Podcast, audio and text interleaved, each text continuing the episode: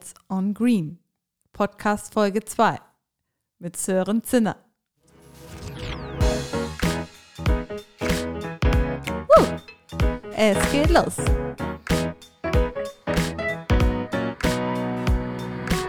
Adlerperspektive. Der Podcast der Jungadler.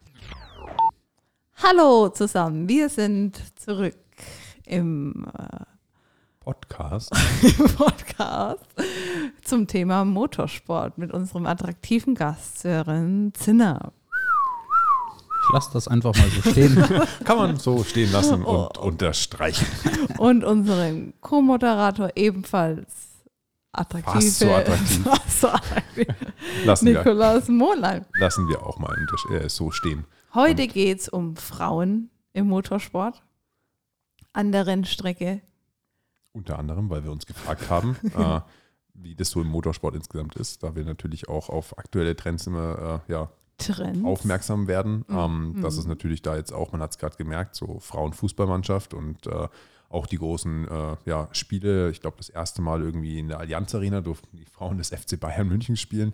War ich auch sehr verwundert über diese Meldung. Ich hätte schon gedacht, dass die das ab und zu mal gemacht haben. Aber äh, Nein, hättest du mich mal gefragt, weil wir mit der Bundesliga auch Kontakt haben von den Frauen in der ersten Bundesliga mit unserem SC Sand. mhm. Hätte ich dir, Props gehen raus, hätte ich dir die Antwort liefern können. Okay. Muss ich halt mich nächstes Mal richtig informieren. Aber es soll ja heute nicht um Fußball gehen, sondern ja um den Motorsport. Wie sieht es denn da aus, Sören? Wie Weil- sieht's denn da aus? Plauder mal aus dem Nähkästle. Gibt es eine männlich-weiblein äh, Formel 1 oder eine gemischte oder gibt es etwas anderes? Es gibt tatsächlich sowas wie eine, wie eine Frauenformel 1. Das ist die sogenannte W-Series. Die fährt sogar als Rahmenrennserie der Formel 1, wovon ich allerdings nur bedingt ein Fan bin, weil da grenze ich die Frauen ja eigentlich schon wieder so ein bisschen aus. Und um vielleicht da mal so ein bisschen auszuholen, also mir persönlich liegt das Thema Gleichstellung und Förderung der Frauen einfach extrem am Herzen. Ich bin im reinen Frauenhaushalt groß geworden. Vielleicht habe ich da so einen, so, einen, so, einen, so einen leichten Schubs mitbekommen in diese Richtung. Das kann schon sein. Junge, achte auf uns. Auch Genau. Sei gut zu den Frauen, kümmere dich darum, alle gleich zu behandeln. Happy Wife, Happy Life. Ist so. Ähm, ich, Kümmert ihr euch gut um Frauen? Meine Geschäftsführerpartnerin immer. ich schweige. Nein, ich glaube tatsächlich, dass wir in einer modernen Gesellschaft darf es eigentlich gar keine Rolle mehr spielen, welches Geschlecht man irgendwo hat, ja. Und da kann der Motorsport natürlich ein Stück weit auch eine Vorreiterrolle einnehmen. Und da bin ich auch sehr, sehr froh, bei einem Arbeitgeber zu arbeiten, der dieses Thema auch wirklich sehr ernst nimmt und das Thema auch wirklich unterstützt und da einfach vorne rangeht, äh, neue Wege versucht zu schaffen und zu gehen. Und da ist es halt im Motorsport so, es gibt eigentlich nicht so diesen krassen körperlichen Unterschied im Motorsport Mhm. zwischen Mann und Frau, dass man jetzt sagt, die können auf Augenhöhe nicht gegeneinander antreten. Das ist eben da nicht so. Und da fällt Mhm. mir außer Motorsport vielleicht noch Schach, Dart oder Reitsport ein, wo das, wo das der Fall ist. Aber ansonsten beim Marathonlauf kann ich jetzt nicht Mann und Frau auf Augenhöhe gegeneinander antreten lassen. Da wird der Mann einfach aufgrund der Genetik immer im Vorteil sein. Und das ist im Motorsport halt anders. Und deswegen bin ich auch froh, dass wieder im Motorsport einfach auch neue Wege gehen und junge Rennfahrerinnen auf ihrem Weg begleiten. Und ich glaube, das prominenteste Beispiel, was wir da hatten oder noch haben zum Glück, ist die Sophia Flörsch, die ja durch einen sehr, sehr schweren Unfall vor ein paar Jahren in Macau bekannt geworden ist und jetzt seit ähm, knapp zwei Jahren Scheffler Markenbotschafterin ist. Letztes Jahr auch zum allerersten Mal in der DTM gefahren ist, da auch direkt zweimal in die Punkte gefahren ist, was in dieser Rennserie sehr, sehr, sehr schwierig ist, weil das Auto komplett neu für sie war. Das gesamte Fahrzeugkonzept kannte sie noch nicht. Sie musste, sie musste sich da erstmal entsprechend reinarbeiten und dann direkt zweimal in die Punkte zu fahren, in dem wahrscheinlich besten GT3-Feld der Welt, zeigt einfach, wie ernst zu nehmen die Frauen heutzutage im Motorsport sind. Und deswegen liegt mir das Thema sehr, sehr, sehr am Herzen. Wir unterstützen auch eine andere junge Rennfahrerin, die Carrie Schreiner, auch eins der deutschen Top-Talente. Die fährt unter anderem auf ein spannendes Projekt. Das ist das sogenannte Girls Only Racing Team. Oh, Oh, ich sag danach meine Meinung. ich bin gespannt. Ihr merkt schon, wie ich Ja, ich, ich glaube, ich weiß, wo Frau, du hin ja. willst. Ähm, wahrscheinlich, weil es wieder nur Frauen irgendwo Girls sind. Only Racing Team, der Name schon, ja. Das, Po- ja, über den Namen mag Mhm. man vielleicht streiten, aber das Positive da ist, ich habe nicht nur Rennfahrerinnen, sondern ich habe auch ausschließlich Ingenieurinnen und Mechanikerinnen. Und gerade der Beruf des Mechanikers ist ja doch was, was man jetzt nicht sofort irgendwie mit Weiblichkeit in Verbindung bringt. Wieso? Ja, weil das oftmals noch in einer sehr, sehr maskulinen Welt irgendwie wahrgenommen wird. Ja, echte Kerle irgendwo an der Rennstrecke und Schweiß und Öl. Und das ist ja jetzt nichts, was, was ein junges Mädchen als Berufsziel irgendwo hat. Und genau diese Klischees gilt es halt aufzubrechen, ja, und zu zeigen, Du kannst als junges Mädchen alles werden, was du willst. Es ist völlig egal. Und was halt gerade so ein, eine Rennfahrerin wie Sophia halt verkörpert, was ich besonders toll finde, ist, dass sie halt beide Seiten irgendwo zeigt. Sie zeigt, dass sie eine total ernstzunehmende Profisportlerin ist, aber auch eine unglaublich attraktive Frau. Das heißt, man kann tatsächlich diese beiden Welten wunderbar miteinander kombinieren. Ich brauche jetzt nicht einen Kurzhaarschnitt, so ein Kreuz irgendwie. Nee, ich kann mir auch, ich kann lange blonde Haare haben, ich kann mir die Fingernägel lackieren und kann trotzdem eine super professionelle und ernstzunehmende Rennfahrerin sein. Und ich glaube, darum geht es halt heutzutage auch, ja. Aber wenn, ich habe jetzt noch eine Frage zu, dem, zu der Serie vorher. Wenn du sagst, die, die eine Rennfahrerin ist in die Punkte gefahren, ist die dann in der DTM der Männer gefahren? Also war das eine Mix-Sache oder ist sie das momentan die DTM? Ähm, oder war das dann die DTM der Frauen? Die DTM der Frauen gibt es quasi gar nicht. Okay. Ähm, das war, also die W-Series ist sozusagen eine ganz eigene Rennserie, wo nur Frauen fahren. Die DTM ist gemischt, also da können Frauen und Männer gleichermaßen gegeneinander antreten. Letztes Jahr war es so, da sind zwei Frauen tatsächlich in der DTM sogar gefahren. Dieses Jahr immerhin noch eine. Es ist, eine ist besser als keine Ja, auf jeden Fall. Und ja, wie gesagt, da im ersten Jahr, das darf man nie vergessen, Sophia war zu dem Zeitpunkt 20 Jahre alt, direkt in die Punkte zu fahren, unterstreicht dann für ihre Ambitionen und, und ihr Können. Finde ich auf jeden Fall super stark. Und äh, auch der Ansatz mit dem Girls-Only-Team ist definitiv extrem interessant. Gerade aber, weil er dann so ein bisschen disruptiv macht und das Ganze aber auch aufmerksam auf die Situation macht. Ich glaube, langfristig wäre es dann schon cooler, wenn das Ganze mixed ist und das nicht die Frage wäre, ob jetzt ein Mann zusammen mit einer Frau an demselben Rennauto schraubt in einer Serie, wo es einfach nur um die Arbeit geht im Endeffekt oder um die Leidenschaft dahinter. Ähm, aber ich glaube jetzt gerade, um darauf hinzuweisen und das eben genauso zu beweisen, dass es auch komplett ohne Männer funktioniert, äh, ist ja sicher auch nicht verkehrt. Aber muss das bewiesen werden, der Gesellschaft? Ja, weil die die Gesellschaft einfach momentan noch so geprägt ist. Ich weiß schon auch, dass äh, auch mein äh, ja, Umfeld, würde ich mal sagen, wenn ich da erzähle, jo, hier, ich habe irgendwie meine Schwester, meine Freundin oder meine Mom irgendwie äh, Reifen wechseln lassen vom Auto, dann klingt das jetzt auch immer erstmal so mit, Mensch, Bub, hilf doch den Armen. Ähm, klar, es ist jetzt nicht das Einfachste, du machst dich dreckig, das Ding, der Reifen ist jetzt auch nicht so leicht, manchmal sind die Schrauben hart angezogen, aber trotzdem gibt es eben Möglichkeiten, dass Frauen das genauso gut schaffen können. Ähm, klar, sie brauchen vielleicht ein anderes Werkzeug oder vielleicht auch zum Runterheben von einem schweren Reifen mal länger oder sie packen zu zweit an, aber äh, trotzdem ist es machbar und wenn man darauf halt äh, hinweisen kann, weil die Gesellschaft halt noch so tickt, dann finde ich den Weg immer gut, auch wenn die Tatsache natürlich in gewisser Weise auch traurig macht. Klar. Ich glaube, tatsächlich gibt es da noch viel Nachholbedarf, auch in unserer heutigen Gesellschaft, auch wenn wir schon einen guten Weg gehen. Aber dadurch wollen wir natürlich auf so Themen schon auf hoher Flugebene und auch sehr emotional aufmerksam machen irgendwo. Ja. Und ich könnte mir nichts Schöneres vorstellen, als dann irgendwann die erste Frau in der Formel 1 zu sehen. Und warum gibt es noch keine Frau in der Formel 1? Das ist eigentlich relativ einfach zu beantworten, weil die Grundgesamtheit an weiblichen Talenten im Rennsport natürlich noch viel, viel, viel kleiner ist als die männliche Grundgesamtheit. Insbesondere in der Generation Rennfahrer, die gerade in der Formel 1 fährt, die irgendwo zwischen 20 und 35 Jahre alt ist. Und auch da trägt Sophia natürlich dazu bei und das gibt meinem Job, um jetzt vielleicht nochmal was über mich selber zu sagen, einen unglaublichen Sinn irgendwo, weil ich sage, okay, ich, ich vermarkte nicht nur irgendwie Themen oder nicht nur irgendwelche Themen meines Arbeitgebers, sondern ich kann einer Gesellschaft irgendwo einen Beitrag liefern. Und wir haben das sehr, sehr oft an der Rennstrecke erlebt, bei Autogrammstunden, dass junge Mädchen da waren, die Sophia umarmt haben, geweint haben, als sie Sophia gesehen haben und gesagt haben, Sophia, nur wegen dir gehe ich zum Kartsport. Ja. Das heißt, Sophia trägt mit ihrer Persönlichkeit einfach dazu bei, dass diese Grundgesamtheit an weiblichen Talenten einfach größer wird. Und ich glaube, darum geht's.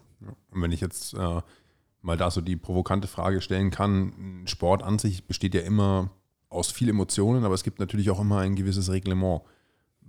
Vielleicht weißt du es, aber in der Formel 1 steht da im Reglement drinnen, dass ich männlich sein muss oder dürfte ich, wenn ich, kannst du dann gerne auch erklären, wie man dazu kommt, Formel 1-Fahrer zu werden oder wie man sich qualifiziert. Wenn ich mich jetzt dafür qualifizieren würde als Frau, dürfte ich dann fahren? Ja, am Ende des Tages geht es darum, bist du schnell oder bist du nicht schnell. Und klar spielen heutzutage auch noch andere Faktoren mit rein, beispielsweise wie viel Geld hat dein Papa. da gibt es ja schon Oder, oder die Mama? Oder, oder die Mama, ja, tatsächlich. Ähm, aber natürlich gibt es ja den einen oder anderen Rennfahrer in der Formel 1, wo sich der Papa einfach den Luxus gönnt, einen eigenen Rennstall zu besitzen. Und dann haben natürlich diese Kinder auch eine ganz andere Frühförderung. Ja? Die fahren schon immer in den besten Karts, die haben schon immer gute Mechaniker, gute Fahrercoaches, viel Lenkzeit. Ich meine, jeder Kilometer auf der Rennstrecke kostet Geld. Das muss einem halt im Motorsport auch klar sein. Das ist ein sehr, sehr teurer Spaß einfach. Und da kommt schon auch ein bisschen darauf an, aus welchem Umfeld man kommt. Das heißt, die Chancengleichheit, aber das ist jetzt völlig geschlechterneutral, ist nicht vollumfänglich da. Aber grundsätzlich spielt es überhaupt keine Rolle, ähm, ob ich ein Mann, Frau oder was auch immer bin. Okay. Und dann die letzte Frage in, in, in die Themenrichtung, wenn ich jetzt sage, okay, äh, die Formel 1 ist jetzt keine Kunden, Kundenserie im Endeffekt, wo sich jetzt jeder quasi ein Team kaufen könnte und antreten könnte, sondern äh, das ist ja eine Werksserie oder wie habe ich das zu verstehen? Es gibt beides sozusagen. Es gibt klassische Werksteams, wie jetzt Mercedes, Ferrari, die jeder kennt. Es gibt aber auch kleinere Privatteams, wie jetzt zum Beispiel Haas, äh, wo der Mick Schumacher auch fährt, also ein sehr prominentes deutsches Beispiel. Also das gibt es auch. Okay, das heißt aber, wenn ich genug Geld habe, könnte ich jetzt einfach an der Formel 1 teilnehmen, oder? Genau.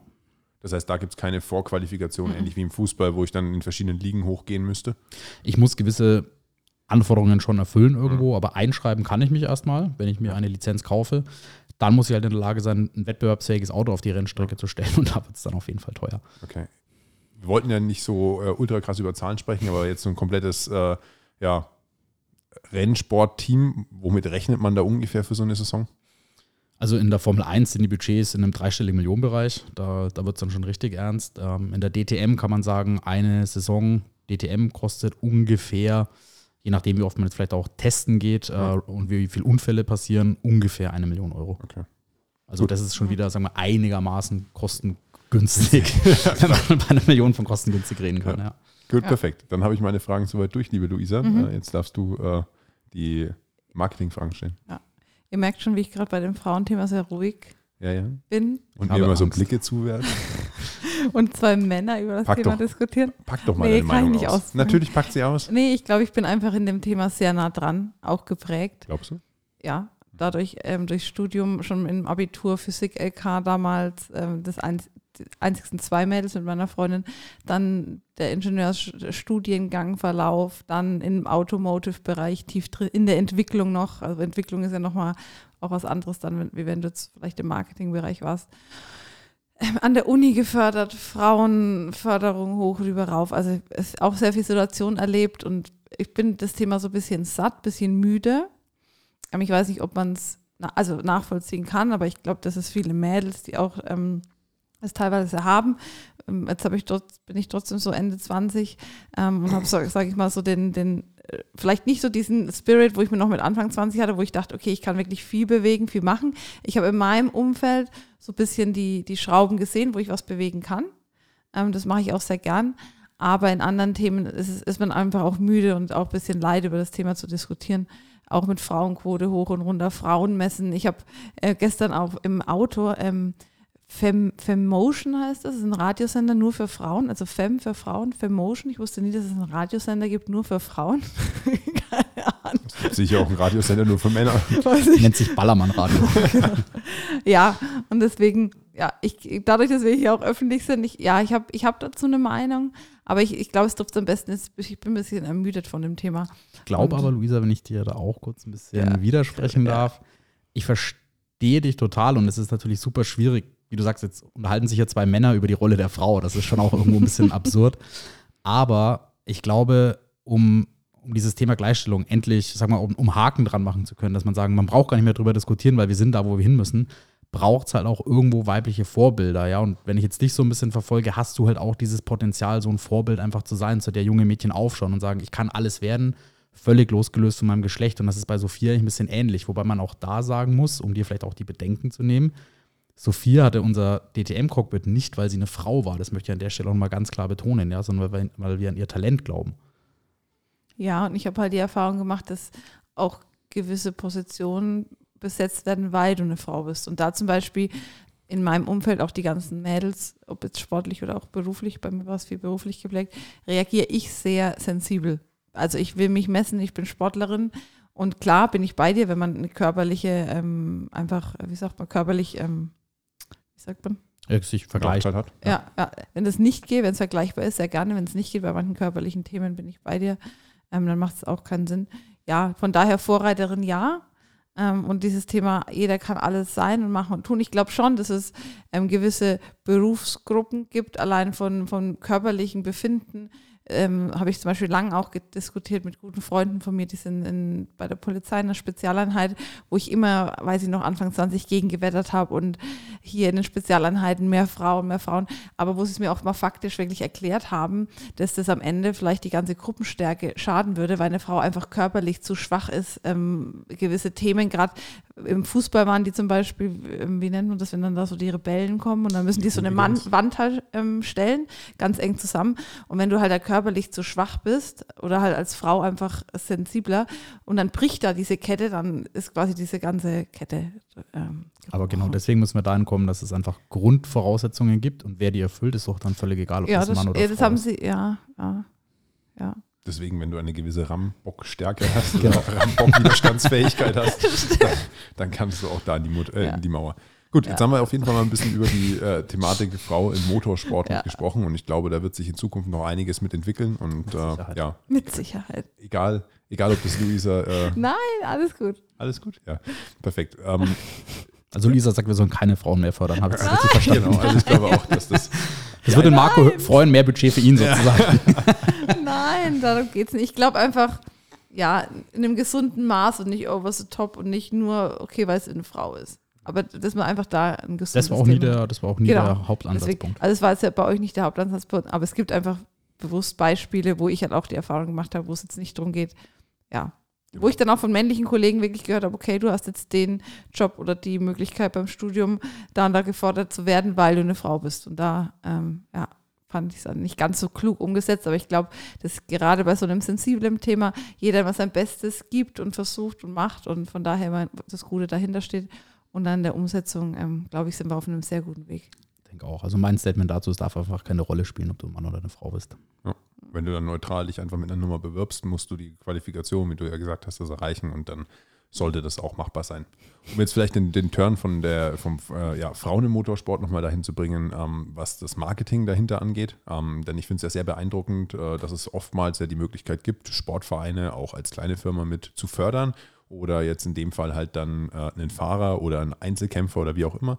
Man kann ja als Firma dort wirklich auch ähm, ja, sein Logo platzieren oder man wird da erwähnt oder man hat den Markenbotschafter. Ähm, das Spannende ist ja dann immer auch die Marketingaktivierung dahinter, äh, die man ja hat. Also ähm, man versteht auf der einen Seite, jo, ich gebe jetzt, keine Ahnung, mein Budget da rein und dann habe ich quasi gekauft, hey, ich hänge auf dem Trikot mit drauf und ich bin an der Bande mit dran und keine Ahnung und ich bin vielleicht auf dem Rennauto vorne drauf. Okay, habe ich verstanden. Ähm, aber das kriegt ja kaum jemand mit.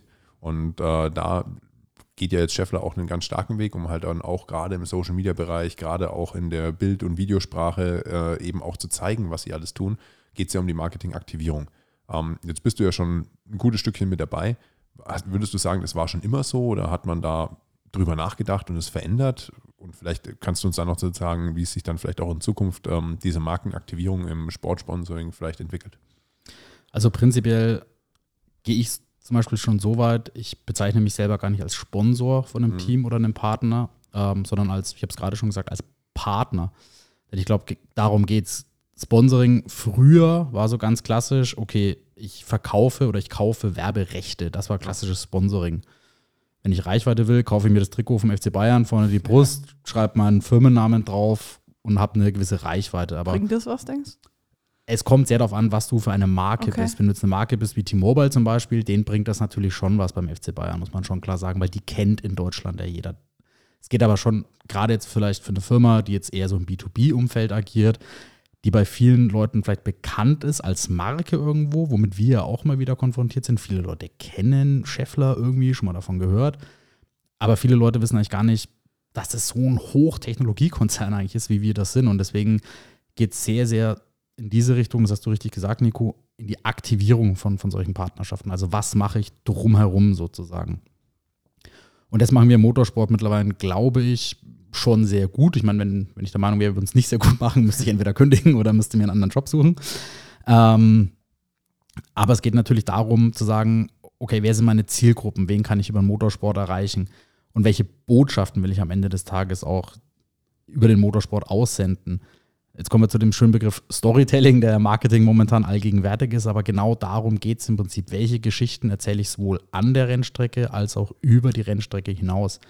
An der Rennstrecke selber haben wir natürlich immer wieder Geschäftspartner, Kunden dabei, denen wir diese sogenannten Money Can Buy Experiences verschaffen können. Also wir nehmen die mal mit rein in die Box, die kriegen Meet and Greet mit Marco Wittmann, die kriegen Autogramme, die können Fotos machen, die können mit in die Startaufstellung, also quasi wenn die Fahrzeuge vorm Start schon ähm, auf Start und Ziel stehen. Das sind natürlich Erlebnisse, die meinen Job auch besonders machen, weil wenn du da das Strahlen der, äh, der Augen der, der Gäste oder manchmal auch Kinder siehst oder so, das ist natürlich ganz, ganz besonders. Aber gerade im Bereich Social Media geht schon darum, welche Geschichten erzähle ich eigentlich um den Motorsport herum, um die Marke entsprechend mit Inhalten aufzuladen. Wie hast du das erlebt, Luisa, äh, im Marketingbereich, wenn man jetzt die, dieses Feeling mal an der Rennstrecke hat? Äh, du warst bei dem Testrennen, glaube ich, mit dabei. Ja, ich war dabei mit unserem Team, waren zu viert da und ähm, für mich war es nicht das erste Mal an der Rennstrecke. Ich war schon mal bei den ADAC GT Master ähm, mit dabei, äh, eine Saison lang. Ähm, private Natur, nicht damals nicht beruflich. Und ähm, habe das aber auch in den Augen von meinem Team gesehen. Allein schon diese Kulisse, und das, glaube ich, äh, beschreibt es ganz gut, der Sound, ähm, teilweise auch das Hektische, das Emotionale, das Konzentrierte, das Fokussierte, wie viele Leute da am Ende wirklich auch an diesem Auto arbeiten, damit es dann wirklich um wie viel Millisekunden am Ende? Also das Qualifying im, in der DTM wird teilweise mit einem Tausendstel entschieden tatsächlich. Ja. Das ist auch mal so diese, ja, dieses Hoch-Engineering-Thema, hochmechanisches, äh, was wollte ich sagen? Ja, also hoch äh, äh, Thema, das ist da wirklich um äh, Zehntelsekunden mitgeht, ähm, war faszinierend und dann eben auch aus der Marketing-Sicht äh, diese Emotionen einzufangen. Und da war jetzt äh, bei Marco auch die Bitte oder auch ähm, sag ich mal, die Erwartungshaltung von beiden Seiten, ähm, das wirklich sich so ähm, die Emotionen einzufangen, dass es der Fahrer sich wirklich konzentrieren kann auf sein Kerngeschäft, genauso die Kollegen drumherum und wir mit der Kamera ähm, gar nicht auffallen. Und ich glaube, das war auf beiden Seiten, ähm, hat es sehr, sehr gut geklappt. Deswegen waren wir da auch bei den Testrennen mit dabei, um das in dem, in dem nicht ganz so angespannten emotionalen ähm, Umfeld äh, zu proben, zu testen, wie es dann wirklich beim Rennen ist. Und das ähm, haben dann wirklich das, ähm, super nahbare, authentische Bilder auch bekommen, so wie es dann am Ende wirklich ist. Das ist auch spannend, was du euch gerade gesagt hast, ähm, wie viele Leute da eigentlich drumherum sind. Und auch das versuchen wir natürlich ein bisschen mit zu vermarkten. Am Ende des Tages steht ein Fahrer im Fokus. Ja. Der fährt mit dem Auto um, um Kreis, äh, der steht letztendlich bei der Siegerehrung, der wird interviewt. Aber in so einem Auto arbeiten roundabout 20 Personen in der DTM. Das ist irre, ja. Also Mechaniker, Ingenieure, dann gibt es aber auch ein Teammanagement, es gibt die Lkw-Fahrer, die halt alle einen Teil dazu beitragen, dass letzten Endes sich A, der Fahrer natürlich grundsätzlich auch mal wohlfühlt in dem Team und B, die Möglichkeit hat, das Maximum aus dem Auto rauszuholen. Und das ist natürlich was, was wir bei Scheffler auch darstellen wollen. Wir sind ja auch ein Familienunternehmen und auch die Motorsportfamilie ist halt eine sehr, sehr große. Und am Ende des Tages ist Motorsport de facto ein Teamsport und kein mhm. Individualsport, wie viele ja denken. Das wäre jetzt meine Frage gewesen, ob man Motorsport als Einzel- oder Teamsport deklariert. Aber klar, wenn da jetzt dann irgendwie, wenn man da auch mit 22 Mann, Mann oder ja. so halt um, umhertourt, ähm, die sehen sich dann wahrscheinlich auch öfters zu äh, den Trainings und zum Einstellen und zum Ausprobieren. Definitiv, die sehen quasi ihre Mechaniker und Ingenieurskollegen öfter als ihre eigenen Familien teilweise. Ja, das ist schon auch ein hohes Commitment. Und auch das Vertrauen, ne, das dahinter liegt. Also das Vertrauen wirklich nicht nur der Fahrer entscheidet, sondern halt wirklich auch zu sagen, okay, den rein technischen Aspekt mit ähm, zu vertrauen und dann natürlich, das war auch für uns auch von Marketing-Sicht ähm, ein großes Vertrauen, dann auch zu sagen, bei so einem sensiblen Thema, wo auch so viel Geld damit dahinter ist, so viel Budget, so viel Aufmerksamkeit, auch zu vertrauen in so eine sensible. So viel Budget ist es gar nicht. Nein, Budget meine ich in dem Motorsport generell. Ja, dass, der, dass der Motorsport auch ein sehr, sehr sehr intensiver, budgetintensiver Sport mit ist, uns dann wirklich auch so nah oder hautnah ranzulassen. Ähm, hat gesprochen, ein Fehltritt, egal von den 25 Leuten, die da in der Box sind und das kann einiges bedeuten. Ja klar, ich habe es ja auch ähm, mit so einem Kameramann im Vorfeld mhm. auch gesagt, der sich ja da schon halb blind quasi bewegt an der Rennstrecke, weil er immer den Blick in seine Kamera hat und den Blick auf Situationen. Das darf man noch nie vergessen. Wir, wir haben zwar alle Spaß an der Rennstrecke und so, aber Motorsport ist gefährlich. Ja? Also selbst wenn die in der Boxengasse fahren, fahren die halt 80 km/h. Wenn da ein Kameramann zwei Schritte zu weit nach hinten läuft, lass mal hier durch Forchheim ein Auto mit 80 km/h fahren, das schaut richtig schnell aus, ja. Und wenn ich da vor das Auto renne, bin ich im Zweifel halt einfach ja. dann auch nicht mehr am Leben danach. Was ich immer schön finde, und das haben wir jetzt auch wieder gespürt in Hockenheim, du hast gerade erwähnt, Motorsport ist so eine große Familie und das finde ich auch ähm, teamübergreifend. Also wir hatten dann auch die Möglichkeit, äh, die anderen Teams mal kennenzulernen, da sind wir durchgelaufen, ähm, auch äh, wurden vorgestellt und da war wirklich auch, du hast gefühlt jeden die Hand gegeben, Servus, was geht, neue Saison. Und das kenne ich so im Sport gerade nicht immer. Ähm, komme ja auch ein bisschen aus dem Triathlon-Bereich, das ist ja sehr, auch teilweise sehr fokussiert auf sich. ähm, und mehr rivalisch, mehr Wettbewerb und das war ein gutes Feeling, also immer eine gute, gute Stimmung. Weiß gar nicht, wieso das so ist und warum sich das so entwickelt hat. Weil wir am Ende des Tages alle in einem Boot, glaube ich, sitzen. Ja, klar, auf der Rennstrecke selber, in diesen 60 Minuten, wo das Rennen läuft, bekämpft man sich mit dem Messer zwischen den Zähnen quasi und jeder will das Rennen gewinnen. Aber es passiert natürlich schon auch mal, dass man hinter den Kulissen Ersatzteile tauscht, wenn mal irgendwo was kaputt geht, dass, dass mhm. man mal mit hinlangt irgendwo, dass man abends beim Einräumen hilft oder wenn doch mal irgendwas passiert, dass alle irgendwie mit anpacken. Das ist schon ja eine große Familie. Ich glaube, das kann man tatsächlich so sagen. Ja, und auch wenn man sich jetzt dann, wie gesagt, im Rennen selber äh, quasi keine Zehntel gönnt oder schenkt, hilft man sich hinter den Kulissen schon zusammen. Und es haben natürlich auch alle so ein bisschen die gleichen Sorgen, Probleme. Man ist viel weg von zu Hause, man ist einfach dort zusammen, verbringt die Wochenenden miteinander, verbringt sehr viel emotionale Momente miteinander. Also ich kann jetzt auch nur von mir reden. Bei mir sind an der Rennstrecke sehr, sehr viele wirklich sehr gute Freundschaften entstanden. Auch zu Rennfahrern, ja, die auch sehr, sehr bodenständig sind und klar auch ein besonderes Leben irgendwo haben. Ja. Mhm. Ähm, jetzt nochmal zum Thema Marketing, ähm, Sponsoring. Für welche Zielkunden oder Zuhörer jetzt auch, bei uns sind ja auch viele, die eigene Unternehmen haben, sagst du, ist wirklich ehrlich und ernst gemeint im DTM-Bereich in eine Sponsoring oder Unterstützung wirklich auch für die eigene Marke wertvoll oder sinnvoll?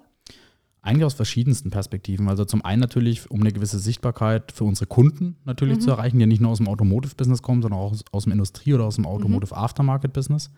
Was heißt Aftermarket nochmal für die Zuhörer? Das ist der Klass das klassische, ich würde es mal ein bisschen vereinfacht, das Ersatzteilgeschäft nennen mhm. sozusagen. Gleichzeitig aber natürlich auch für bestehende und potenzielle Mitarbeitende. Ja, wir nutzen den Motorsport auch als eine Recruiting-Plattform, ganz klar, weil viele Leute sagen, ich kenne Scheffler auch nur aus dem Motorsport.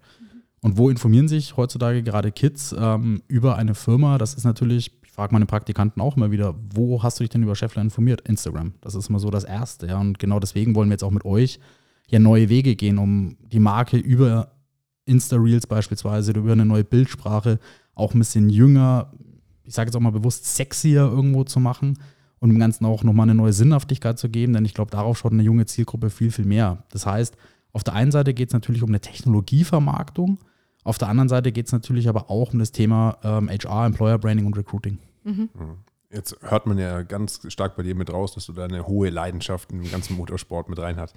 Ähm, ich habe eine abschließende Frage mit an dich, äh, die betrifft äh, die DTM heißt ja Deutsche Tourenmeisterschaft. Tourenwagen, oder? Tourenwagen-Meisterschaft. Okay. ähm, aber die findet nicht nur in Deutschland statt, wenn ich das richtig mitbekommen habe.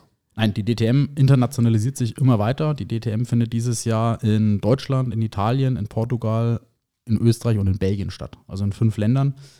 Tendenz wachsend, würde ich sogar sagen, mhm. wenn dann das Thema DTM Elektrik voraussichtlich 2024 kommt und noch mehr globale Hersteller in dieser Rennserie dabei sein werden, hoffentlich ist es eigentlich schon unser Ziel, dass die DTM eine potenziell globale Rennserie werden kann. Okay. Sehr cool. Das war deine letzte Frage, Nico Ansören? Ja, noch nicht ganz, aber. Dann mach du noch deine zu Ende. Dann. Nein, meine ist die allerletzte. ich habe okay. Angst. Ich habe Angst. Sehr schön. Dann komme ich zu meiner letzten Frage.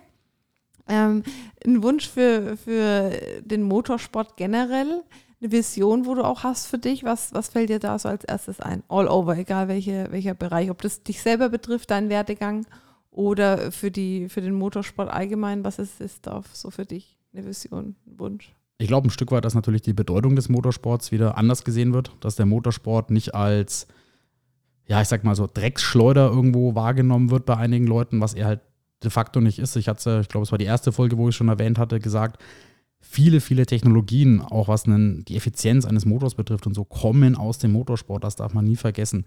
Das heißt, ich würde mir wünschen, dass der Motorsport wieder als das wahrgenommen wird, was er wirklich ist, nämlich eine Technologie- und Entwicklungsplattform. Mhm. Cool. Und dann meine Abschlussfrage. Ähm, ich habe jetzt den CERN nochmal ganz anders kennengelernt und auch sehr emotional mit dieser DTM mit verknüpft. Und äh, von daher würde mich zum Abschluss einfach interessieren, was vielleicht für dich wirklich das schönste, emotionalste Ereignis war, was, äh, wo du dein Herz quasi an die DTM und an deinen Job so verloren hast. Ähm, denn du sprichst wirklich sehr wertvoll von dem, was du tust. Und äh, ja, gerade wenn es in einem Kontext zu einer Familie schon gesehen wird, äh, ja, steckt da bestimmt noch wichtige Dinge mit dahinter für dich. Ich glaube, das Schönste, was ich im Motorsport erleben durfte, ist den Marco Wittmann kennenzulernen, der heutzutage zu meinem allerengsten Freundeskreis gehört. Er ist einer der besten Rennfahrer deutschlandweit und gleichzeitig ein unglaublich ja, toller Mensch, den ich nicht mehr in meinem Leben missen möchte. Und das geht mittlerweile so weit, dass ich seine Startnummer auf der Haut als Tattoo trage. Also diese, diese Beziehung, die wir mit Marco haben oder die ich im Speziellen mit Marco auch habe, die ist was ganz, ganz, ganz Besonderes. Und allein dafür hat sich die ganze Arbeit, die ich da reingesteckt habe, schon gelohnt. Das ist natürlich eine, nochmal eine, das wusste ich nicht. Also muss ich auch ganz ehrlich sagen. Das, äh, die klingt, Hörer auch nicht. das klingt fast wie geskriptet, aber ähm, ja, äh, freut mich auf jeden Fall, wenn das dann so stark schon verwurzelt ist und ich glaube, dass dann da der Begriff Familie äh, im Motorsport definitiv der äh, wertvollste ist. Genau, und für alle Zuhörer, darf man auch soweit sagen, werden wir euch mit auf die Reise mitnehmen dieses Jahr von den Jungadlern auf den Kanälen. Auch Sören auf seinem Kanal äh, teilt immer viel, macht und tut. Ja, folgt mir alle bitte, ganz wichtig. genau, Wir verlinken nochmal Und- sein Profil. genau. Danke dafür. Gerne. Die Jungadler werden auch an der einen oder anderen ähm, Rennstrecke euch auf jeden Fall mal besuchen. Wir sind ja dort immer mit einem Team, mit den zwei Jungs, mit Mario und Nils, abwechselnd oder gleichzeitig mit vor Ort, je nachdem, was gebraucht wird. Und ähm, das Team wird dann auch mal ähm, vielleicht Norrisring, ne? Ist ja bei uns in der Nähe. Norrisring ist unser Heimrennen sozusagen. Das bietet sich natürlich an und vielleicht auch von meiner Seite aus da nochmal ganz kurz, ohne euch jetzt Honig ums Maul schmieren zu wollen oder zu früh zu sehr zu loben, aber das erste, was ich jetzt in Hockenheim gesehen habe von eurer Arbeit, ist wirklich sehr, sehr geil, wenn ich das so sagen darf. Und Dankeschön. es hat schon auch einen Grund, warum ich, ich du habt jetzt gehört, wie eng ich mit Marco verbunden bin, dass ich euch an dieses Asset, nenne ich es jetzt einfach mal so nah ranlasse, zeigt natürlich auch eine sehr hohe Wertschätzung eurer Arbeit gegenüber. Vielen Dank. Das sehen wir als Das sehr starkes wir Kompliment weiter. und geben das ans Team, welches das natürlich Genau. dann mit Wir ausführt. machen am wenigsten. No, no pressure, aber wir warten Großes. Einwandfrei. Dann möchte ich mich an der Stelle bedanken, äh, äh, Sören, dass du mit dabei warst. Und äh, ich, Ich freue mich. danke. Ich freue mich dann Perfekt. spätestens auf den Norrisring, wenn wir das Ganze mal vor Ort auch sehen können. Und äh, dann schauen wir da immer zu und erleben das äh, Feeling an der Rennstrecke. Vielen Dank. Macht's Bis gut. dann. Tschüss.